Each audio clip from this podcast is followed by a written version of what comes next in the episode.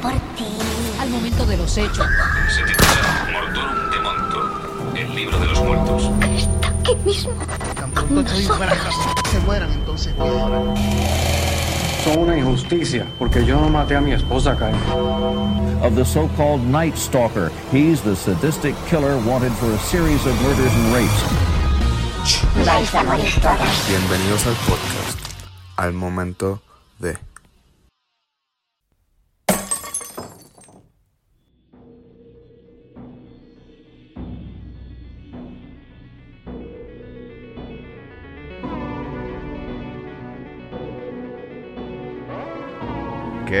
pasando mi gente? Saludos y bienvenidos a un nuevo episodio de Al Momento de Podcast y al último episodio de la edición del mes de la bruja de Halloween. Y qué bueno, nunca pensé que iba a decir eso, pero qué bueno que llegué al fin de esta edición especial. Porque este último episodio que yo decidí grabar, eh, decidí escribir, es uno de los que honestamente a mí me ha espantado completo. O sea, a mí me ha tenido en estado de horror, en estado de pánico, en estado de miedo por los últimos cuatro días casi. Y hoy el día de grabar, eh, probablemente también esté un poco kaki. So, antes de comenzar, lo primero que quiero decir es que este no es el episodio que ustedes deben estar escuchando si están con menores. Y si ustedes, honestamente, tienen un poco de pánico a las cosas supernaturales, cosas fuerzas, no sé de dónde, no lo escuchen. Honestamente, no lo escuchen porque es bien, bien eh, creepy, ¿sabes? Bien, bien fuerte en ese, en ese realm, en ese realmo de, de, de, de ese mundo, ¿verdad? Es espantador, es, ¿sabes? es cagante el episodio, ¿verdad? Si tú, como yo, te pones a escucharlo solo, te pones a escribirlo solo, y piensa de las cosas que estoy hablando, te vas a embarrarle en la ropa, al igual como me pasó a mí. Pero ya ese disclaimer está hecho. Espero que me hagan caso y no lo escuchen con ningún menor, por favor. Eh, qué bueno que están aquí otra semana eh, escuchando el podcast.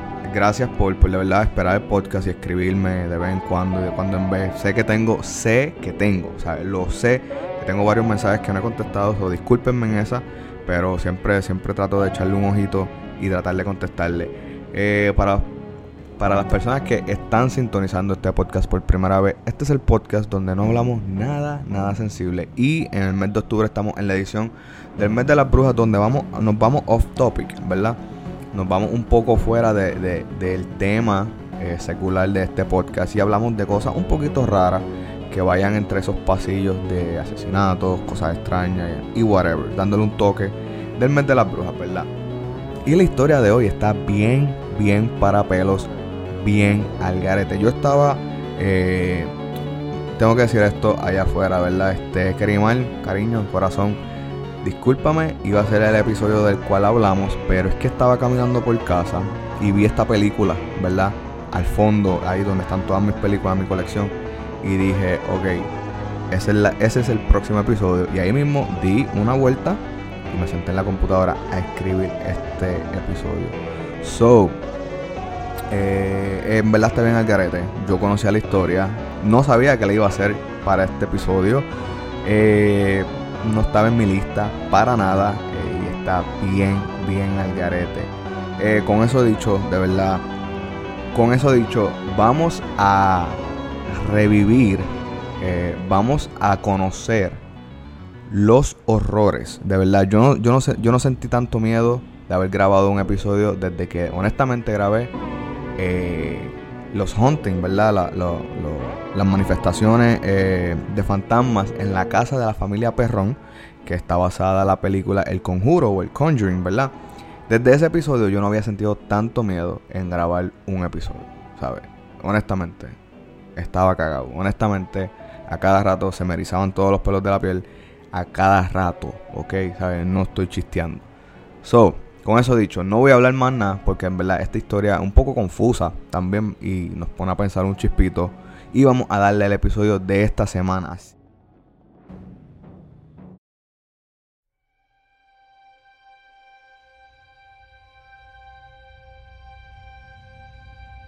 Yo espero que eh, en este episodio, ¿verdad? Dejemos un poco lo que son la, la, la fe y la- las creencias, las religiones, un poco al lado.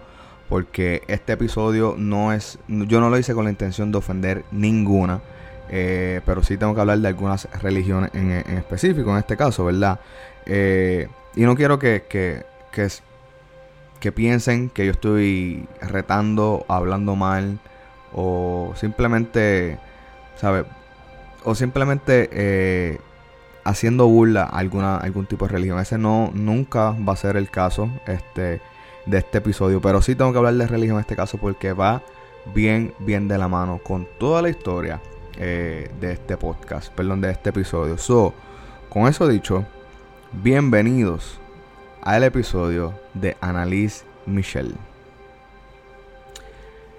Eh, Annalise Michelle o Annalise Michael, depende de donde ustedes lo lean, tiene diferentes, pronuncian su apellido de diferentes maneras, ¿verdad? Esta, esta es la protagonista de nuestra historia.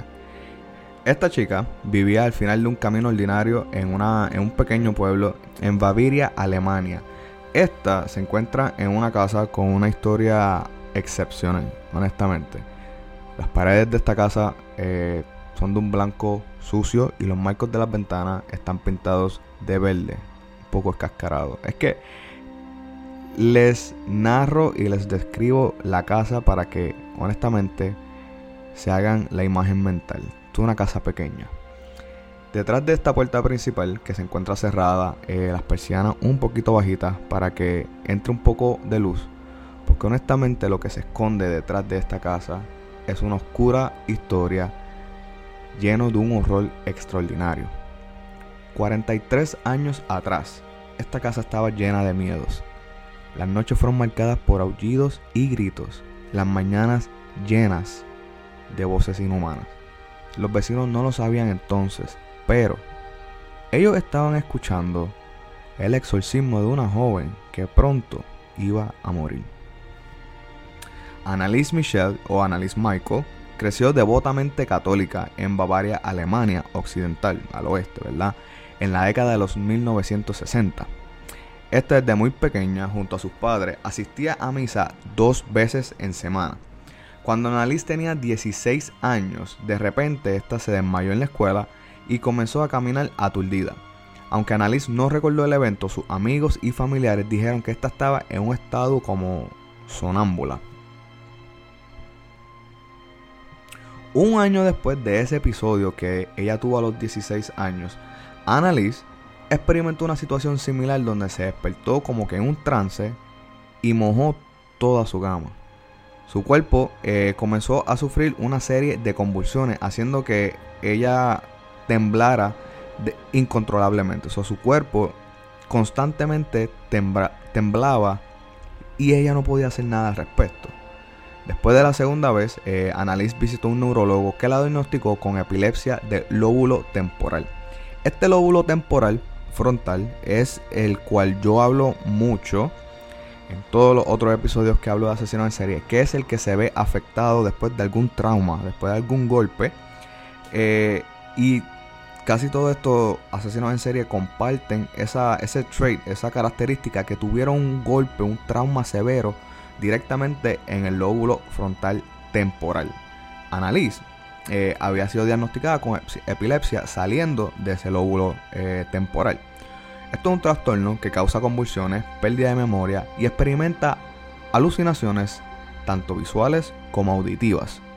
Después de su diagnóstico, Annalise comenzó a tomar medicamentos para su epilepsia y se matriculó en la Universidad de, discúlpenme, voy a decir un algaretismo aquí, pero no sé si se pronuncia bien, Würzburg. Nos, estamos en Alemania, ok, no me pueden pedir mucho. Würzburg, en el 1973. Tristemente, esta joven cayó en una depresión rápidamente después de haber eh, sido diagnosticada y esta fue tratada en el mismo hospital psiquiátrico de Wusenberg, la universidad donde ella fue aceptada. Al entrar al hospital psiquiátrico, eh, ella no mejoró en nada en su salud. O sea, Annalise no tuvo mejora.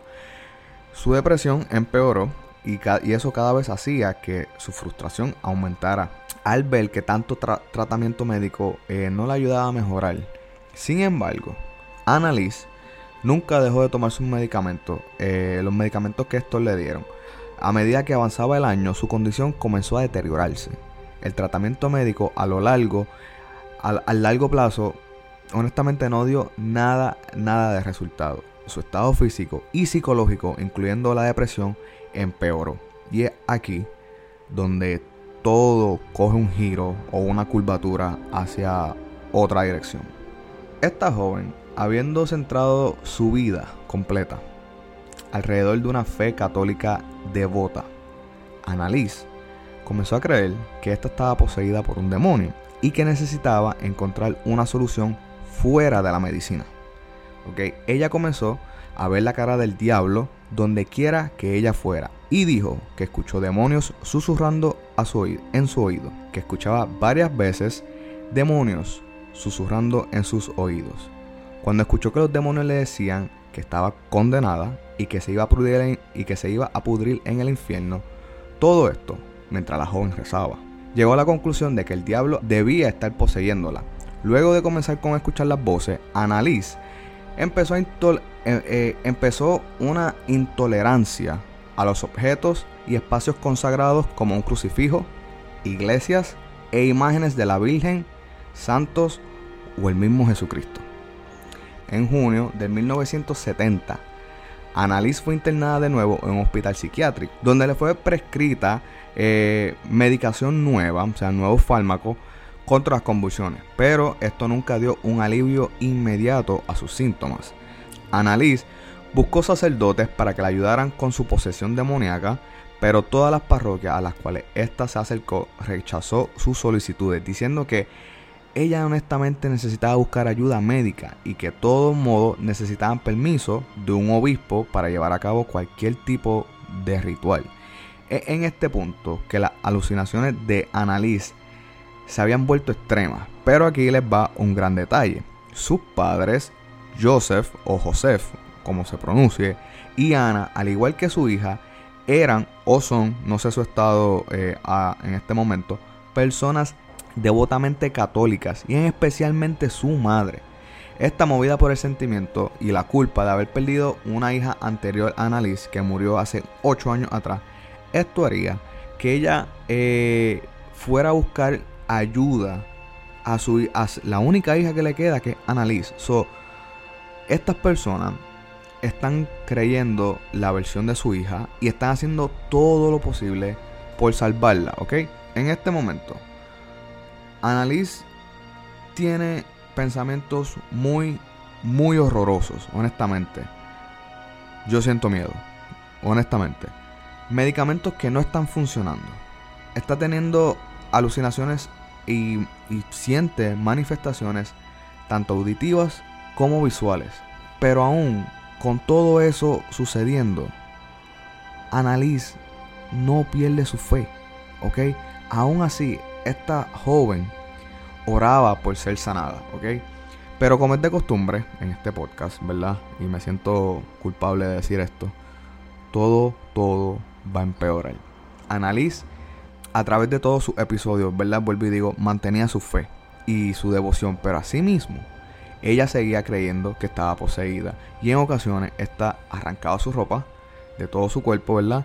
Dejando, quedándose completamente desnuda y caminaba por toda la casa. En otras ocasiones, esta realizaba compulsivamente hasta 400 sentadillas en un día. O sea, 400 fucking squats en un día. También se metía debajo de las mesas y de las sillas y ladraba como un perro por días.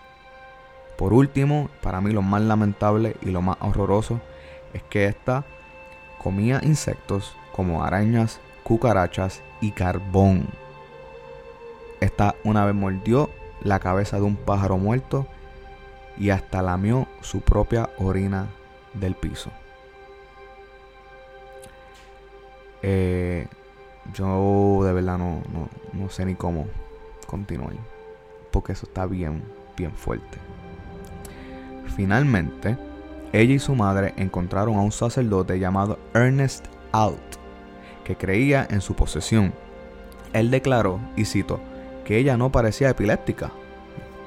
ok, yo no sé cuándo tú eras doctor, pero ok.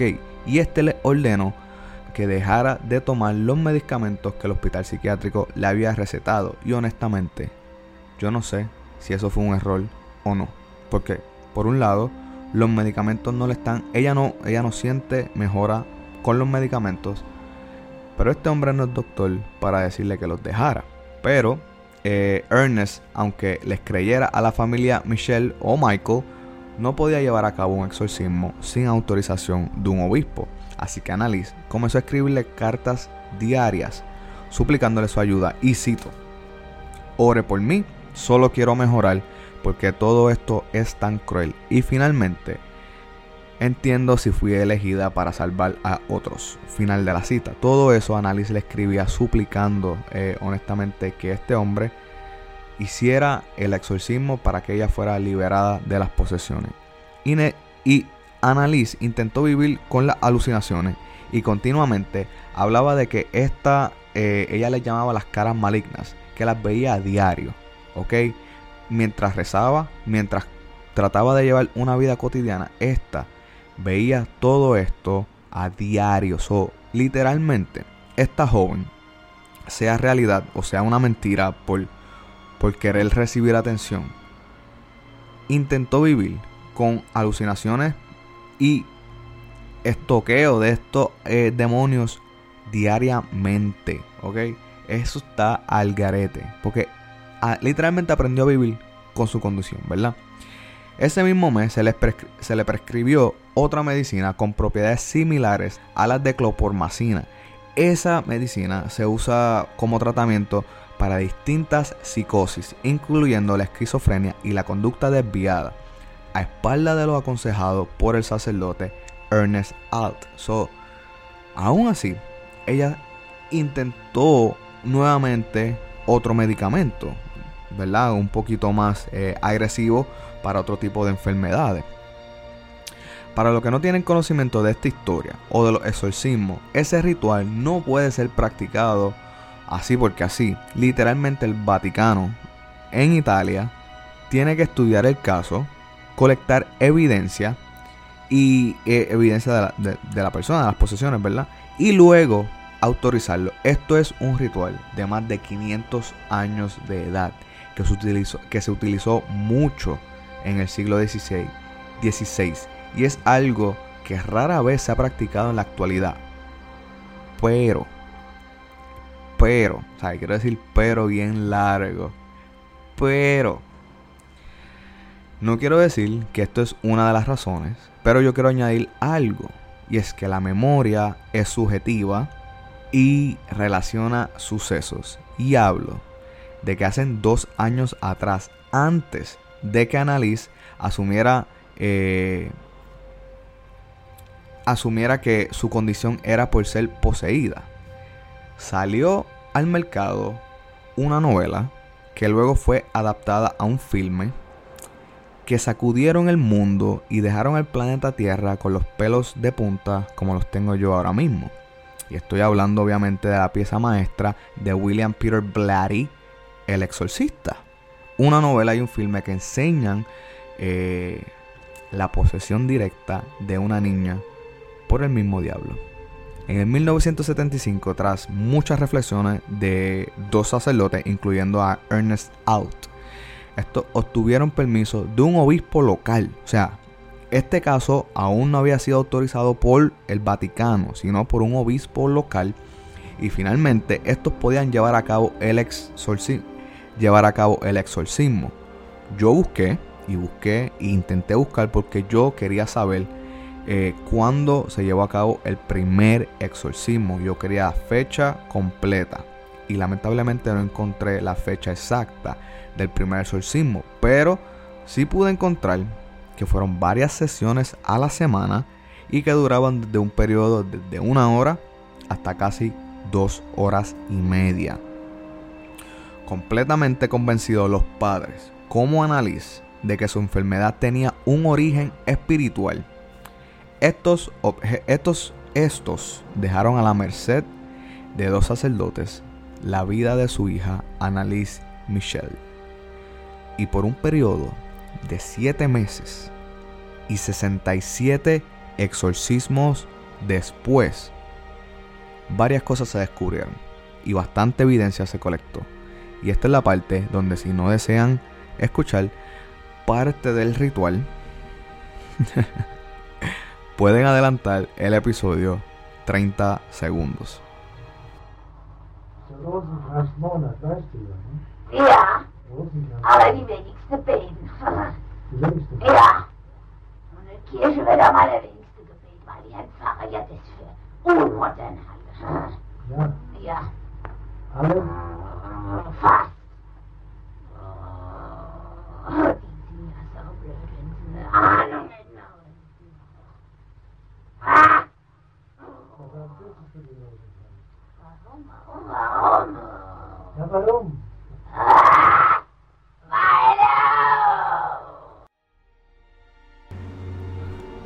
Eh, ahora mismo yo estoy igual de cagao, de asustado que todos ustedes los que decidieron escuchar el, el, el, el- la grabación del ritual. Eh, y honestamente no lo puedo negar. Y también les confieso que muchas veces yo dejé de escribir esto porque no, como que no, me sentía cargado de tanta cosa eh, horrorosa, ¿verdad? Eh, y más cuando estaba solo en casa. Durante las sesiones de dichos rituales, Annalise eh, tenía que ser restringida por sus familiares, tanto con cadenas, cinturones y tanto por cadenas y por cinturones, por sus familiares, ¿verdad? Por el agresivo comportamiento ante la presencia de los sacerdotes. Esta joven hablaba más de siete idiomas durante el ritual. Y al final, esta pudo confesar las identidades de, de los espíritus demoníacos que la poseían. Estos eran Judas, Iscariot, Nero, Caín, el mismo Adolfo Hitler.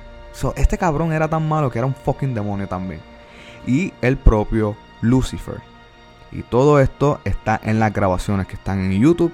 Si ustedes desean tener una vida entera llena de pesadillas, pueden ir a buscarlos porque hay un montón de videos. O sea, hay un montón eh, de evidencia. Estos sacerdotes tienen más de 42 horas de grabaciones. Ok, so, esos son casi 8 horas diarias por 5 días. Eso es casi un full time. Un empleo full time a tiempo completo en Puerto Rico. Eh, de pura, pura, eh, qué sé yo, grabaciones fucking negativas. Eh, no sé, es algo extraño. Ustedes, ustedes cogieron un, un, pisco labi, ¿verdad? Cogieron un pedacito de lo que hay en 42 horas. Y para mí, fucking, yo creo que 10 segundos fue más que suficiente para dejar de escucharlo. Pero, algo que yo me preguntaba, no es que me importe saber ni nada de eso, pero yo me preguntaba, ¿cómo es estar poseído? ¿Es algo continuo? ¿Es algo inesperado que viene y, ya? ¿Cómo se puede prevenir ¿Hay algún tipo de defensa espiritual?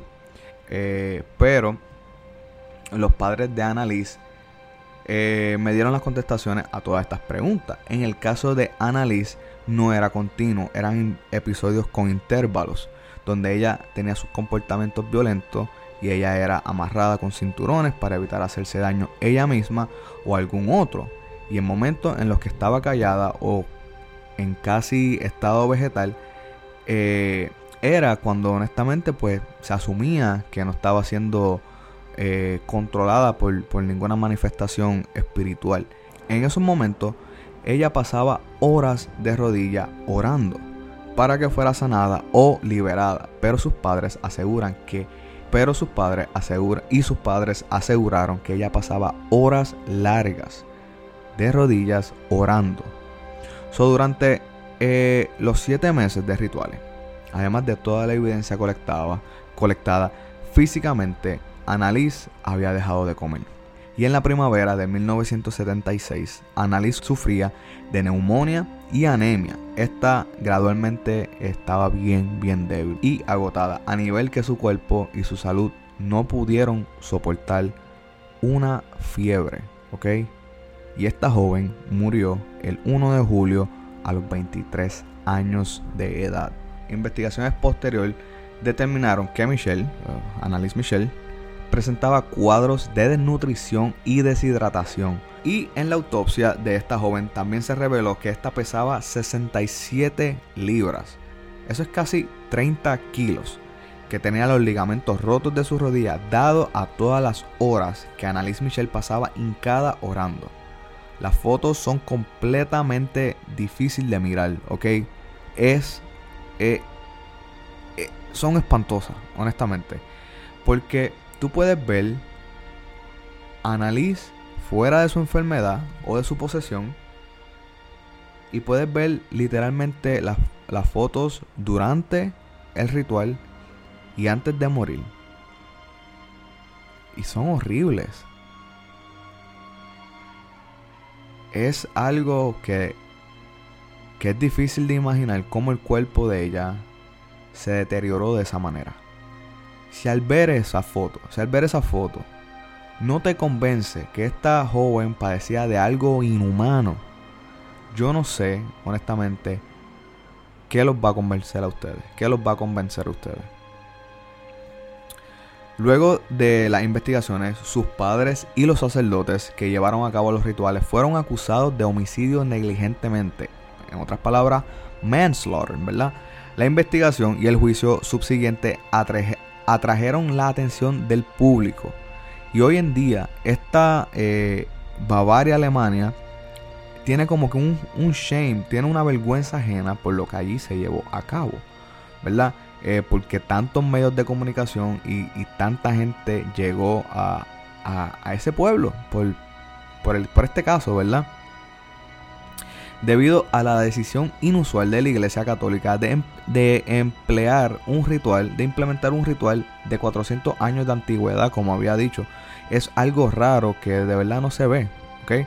Eh, la investigación concluyó de que la joven hubiera podido ser salvada con ayuda médica de haberla tenido incluso un día antes.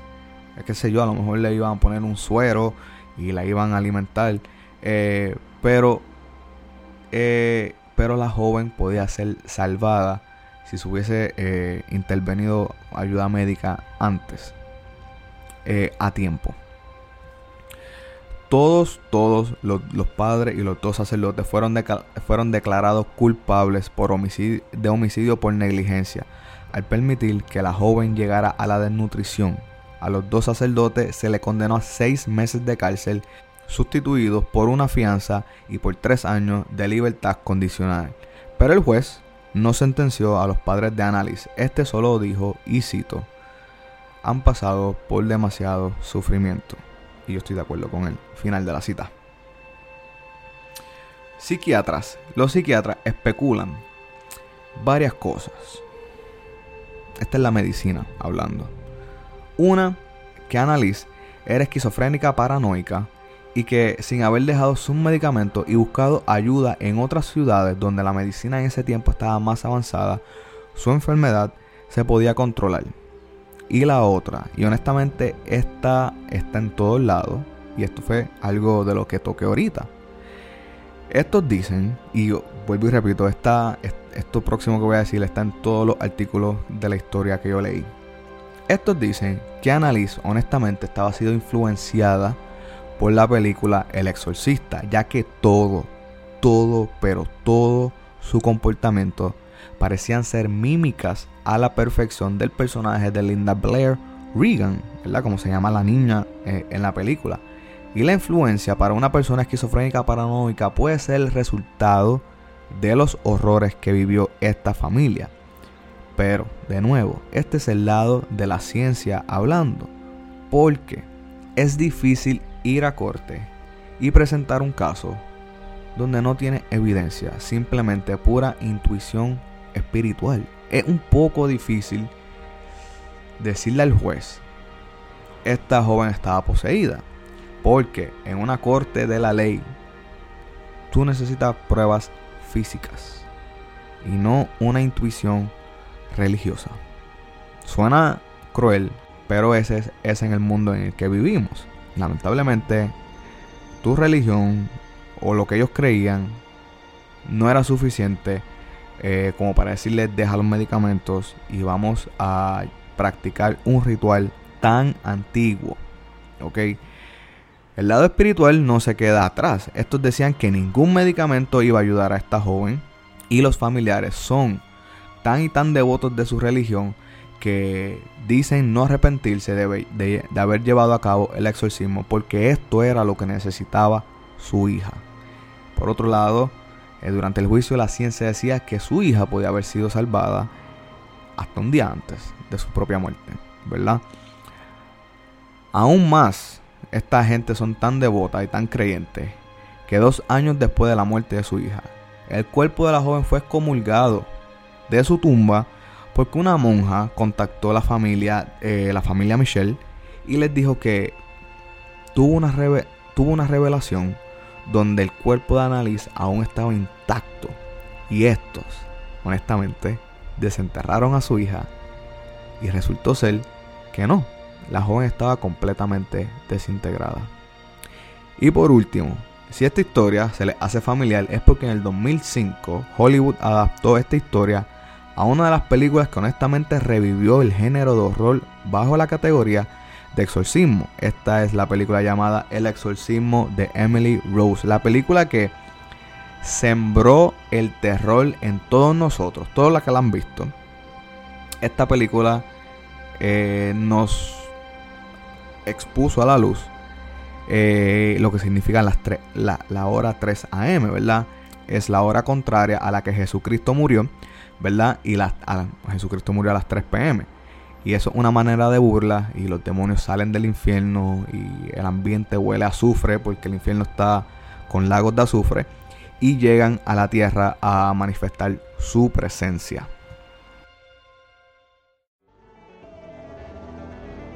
Bueno, mi gente, ahí lo tienen. Un episodio corto, pero lleno de información.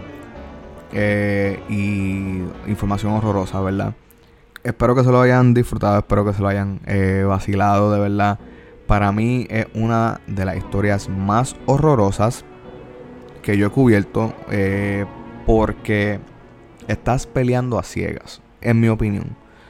Estás contra un oponente que no puedes ver, que te está dando por todos lados y no sabes cómo defenderte.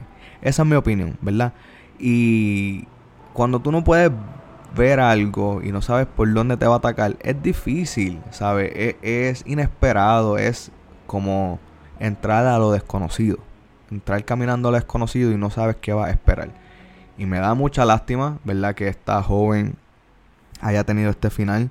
Sea verdad, eh, que fue poseída o simplemente tuvo una, un episodio porque era esquizofrénica y pensaba que lo que había visto en película o leído en novela era lo que le estaba sucediendo.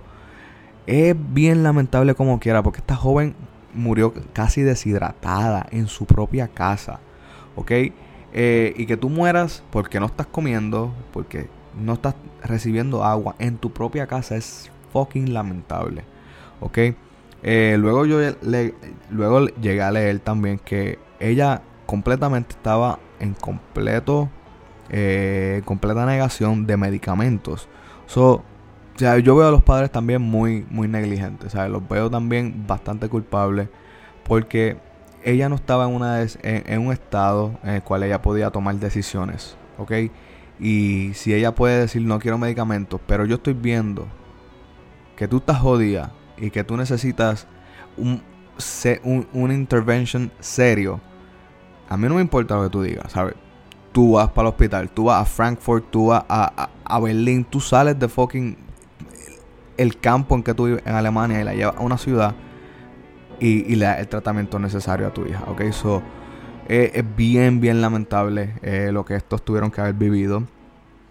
Eh, también leí que esta familia no deseaba ver ni recibir ningún tipo de regalía ni ver el filme del exorcismo de Emily Rose.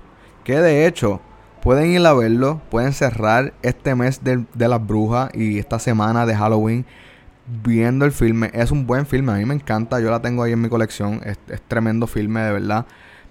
Causó eh, pesadillas por mucho tiempo, pero olvídate, está chévere, lo pueden ver, está súper recomendado. Eh, y hasta ahí ha llegado el episodio de esta semana, mi gente. Y ahí tienen eh, un episodio. Síganos en las páginas, en nuestras redes sociales, la página de Facebook y la de Instagram, bajo al momento de. Eh, le pueden dar like, share, lo que ustedes quieran, compartan el podcast. Y si hay alguien allá afuera que le guste este, este tipo de temas, recomiéndale el podcast, de verdad, para que se lo vayan disfrutando también. So, el mes de las brujas, el día de las brujas, cae jueves. So, tengan cuidado, pásenla bien, disfrútenla, disfrútenlo, disfrácense, eso está súper chévere. Pero bien importante, sobre todo, sobre todo, eh, tengan mucho cuidado, eh, sean juiciosos y la pasen brutal, ok. So, nos vemos, mi gente, en otro próximo episodio de Al Momento de, como siempre nos damos cuenta, siempre nos damos cuenta, siempre es quien menos tú piensas que los quiero y los veo en otro episodio del podcast.